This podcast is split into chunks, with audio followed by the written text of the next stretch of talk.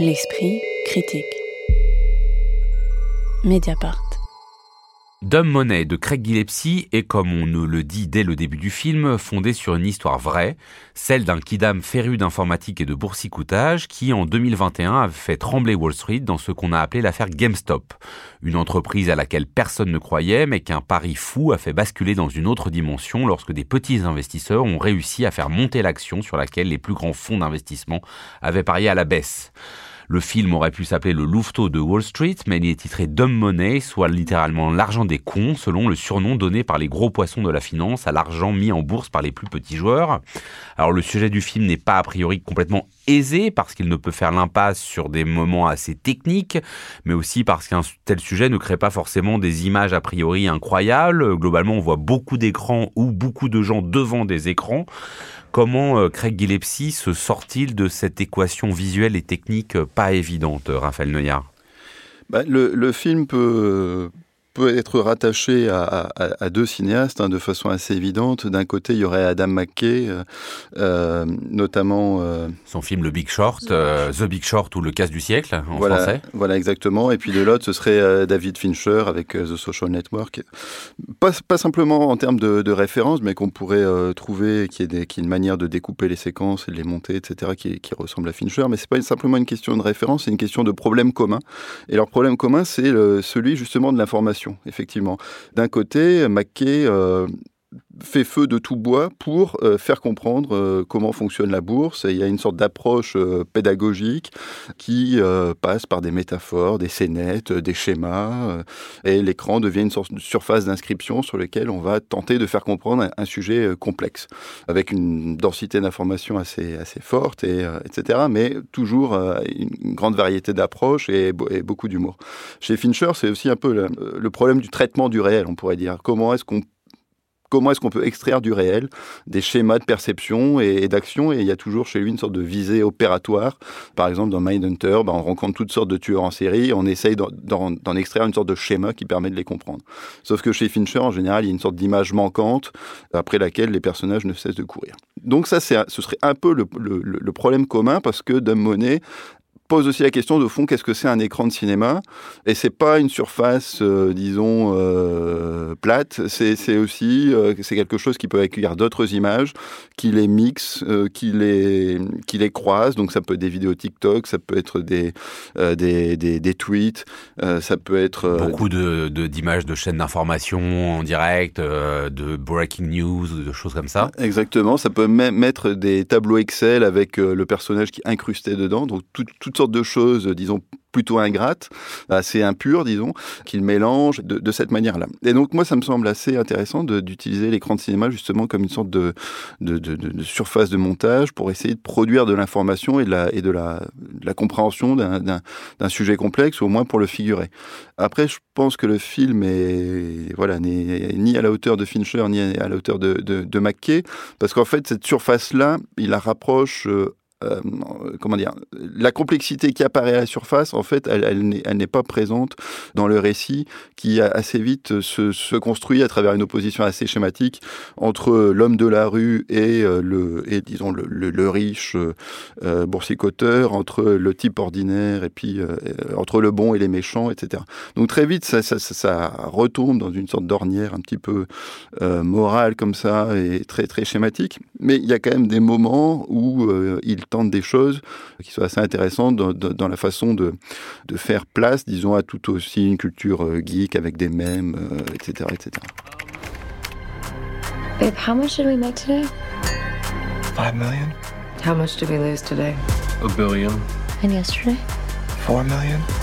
And yesterday? A billion. Babe. Yeah. We're like really fucking rich.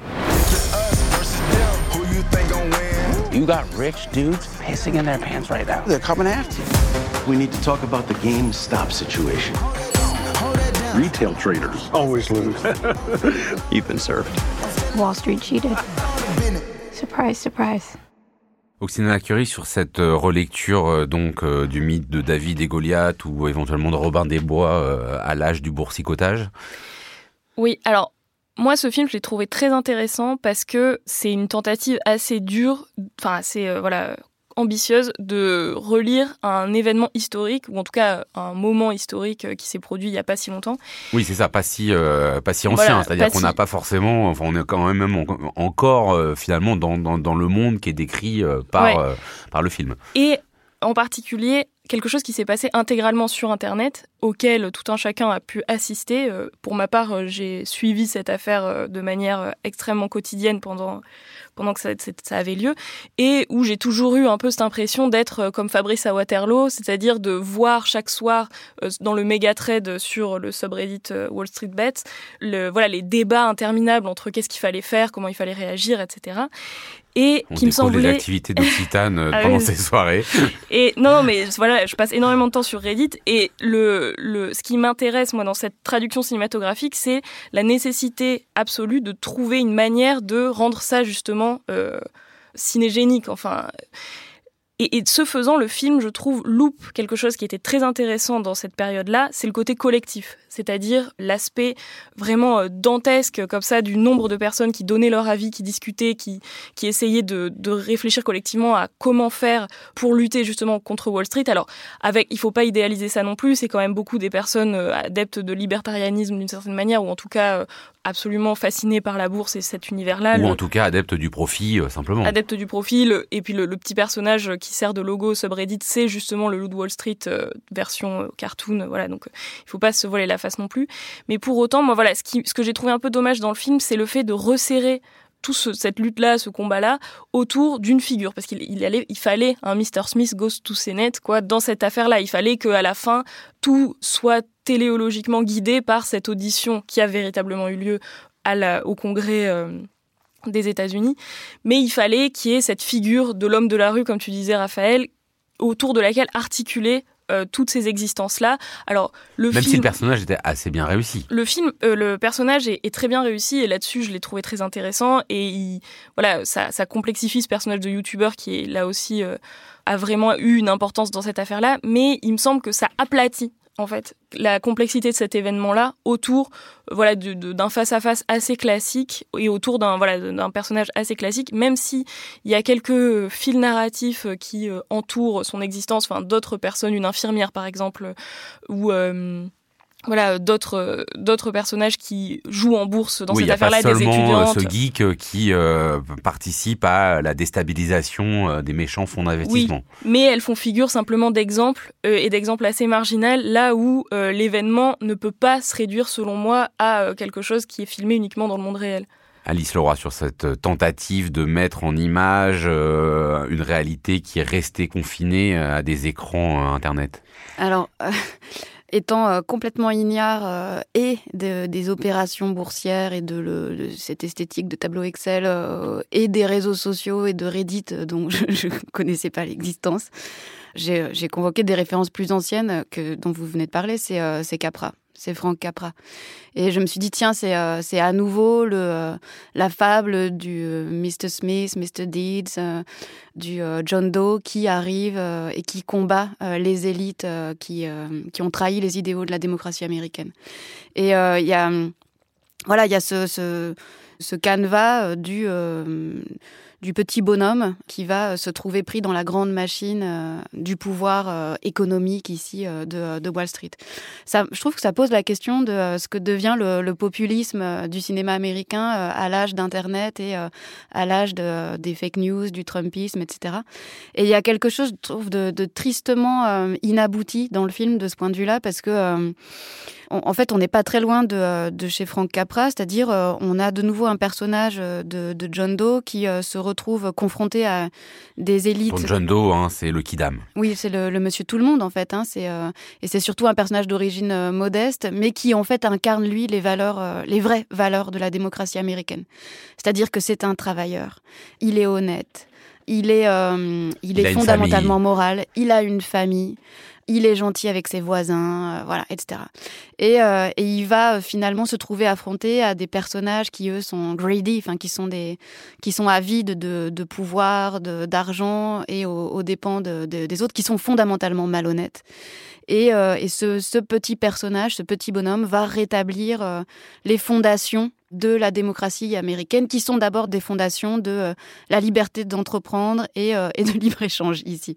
Et ce qui est un, peu tragique dans la, lecture qu'en fait donc euh, Craig Gillespie aujourd'hui, c'est que au fond, comme avec Capra autrefois, ce personnage qui à un moment arrive comme un justicier sur, la scène politique ou ici économique, ne fait que euh, finalement qu'entériner un statu quo social. C'est-à-dire que finalement tout rentre dans l'ordre, les, petits restent petits, les grands restent au pouvoir, mais simplement on reconnaît aux petits le droit de, ben, ce qui est dit dans le film, hein, de enter the game, enfin de, de participer au jeu. C'est-à-dire que tout le monde a sa chance et que au fond le destin de euh, de, ce petit bonhomme, c'est d'incarner aux yeux de tous les autres qui le suivent la possibilité du, rêve américain, c'est-à-dire la possibilité de devenir riche. De lui aussi, euh, que l'idée que chacun, chacune, quelle que soit sa condition, son origine, son origine d'ailleurs sociale ou raciale, ait le droit de, et sa part de, de rêve américain. Raphaël. Oui, alors, euh, d'ailleurs, c'est moins les idéaux de la démocratie que les idéaux du capitalisme. Hein. Euh, pour le coup, c'est vraiment ça, la possibilité d'un libre marché, quoi, que les, grandes sociétés n'aient pas, euh, pas plus de pouvoir que le, disons, le, citoyen ordinaire. D'ailleurs, parmi les producteurs exécutifs, il y a Cameron et Tyler Winklevoss. Alors, je me suis dit, tiens, je connais ce nom, et en fait, on, les voit dans The Social Network. Ce sont les jumeaux qui sont en procès avec Mark Zuckerberg. Donc, ce sont des millionnaires qui n'ont aucune intention de, de renverser Wall Street et évidemment, il y a, une sorte de brouillage euh, idéologique dans, dans, le film entre des personnages qui pourraient incarner euh, euh, différentes minorités. Donc il y a les étudiantes lesbiennes endettées pour leurs études, il y a l'infirmière latina, etc mais il y a aussi une sorte d'arrière-plan un peu libertarien où on voit un moment Elon Musk qui, ah qui fait une sorte d'apparition pour dire mais pourquoi euh, l'application ne laisse pas tous ces braves gens euh, spéculer comme ils l'entendent, etc. Donc euh, tout ça est, une confusion. Enfin, c'est pas c'est pas tellement confus, c'est une sorte de. Non, c'est pas confus, mais on peut penser comme il y a un côté David contre Goliath, voir Robin des Bois, de se retrouver finalement avec une leçon de morale pro-capitaliste, parce que c'est, on peut pas dire autre chose, j'imagine, euh, voilà, nous, nous laisse un peu désemparés. Oui, oui, non, mais il y a une revitalisation du, capitalisme par, euh, par la base et de, du capitalisme financier par, euh, par la base, parce que finalement, c'est de la pure spéculation ce qui se produit sur cette entreprise qui n'a absolument pas l'air de fonctionner. Mais étant donné que, alors là, c'est aussi un des éléments intéressants du film, et que le film n'aborde pas d'une, dans une dimension critique, c'est que ce fameux Keith Gill qui fait ses vidéos de chat et qui dit aux gens sur quoi miser, ça devient vraiment un prophète. Et tant que lui ne vend pas, tout le monde garde ses actions, etc. Donc il y a vraiment la dimension, disons, de, croyance, euh, presque de foi, qui apparaît dans le film, mais qui n'est, mais qui n'est pas euh, mise à distance. Et euh, à, cet égard, il y a quelque chose qui est très frappant aussi, c'est que ça se passe dans, le contexte de, la pandémie, donc tout le monde est, confiné, et il y a une sorte de retournement de l'imaginaire de la viralité d'une façon positive. C'est-à-dire qu'on pourrait avoir l'impression que, bah, justement, cette spéculation fondée sur absolument rien de concret. Ça, c'est un peu comme le virus. Sauf qu'en fait, ils vont retourner ça en disant il faut tenir la, le front, il faut tenir la ligne. C'est hold the line, un de leurs slogans. Et finalement, l'infirmière incarne aussi ça, c'est-à-dire tant qu'on ne vend pas, bah finalement, c'est un peu comme si on, tenait la ligne contre le Covid. Et il y a une, sorte de retournement de, cet imaginaire de la spéculation qui repose sur la viralité à la fois de la bourse et des, réseaux sociaux et de, de l'échange Internet, qui est assez euh, saisissant parce que finalement, tout ça permet quand même de refaire communauté autour d'une sorte un peu de gourou prophète euh, qui, pour le coup, est un peu extrait de, de, la base pour vraiment devenir une sorte de un peu de leader charismatique. À un moment, il sort une, une réplique euh, j'aime j'aime la bourse et tout le monde dit ah ouais euh, quel gangster etc. et voilà c'est un peu l'évangile tout à coup. Donc c'est assez, assez frappant comment le, le film arrive à, à retourner différents imaginaires politiques, etc. Même à un moment, il y, a, un personnage qui passe en bus euh, et on voit, euh, il y a un texte marqué I breathe en référence au meurtre de George Floyd. Et on se dit, bon, bah voilà, il y aura une sorte de prise euh, avec, avec la réalité. en fait, non, pas du tout. Dumb Money de Craig Gillespie, c'est sur les écrans depuis 10 jours. Merci beaucoup à tous les trois. On se retrouve dans 15 jours pour une autre émission cinéma. L'Esprit Critique est un podcast proposé par Joseph Confavreux pour Mediapart, réalisé par Samuel Hirsch et enregistré dans les studios de Gong par Karen Boone.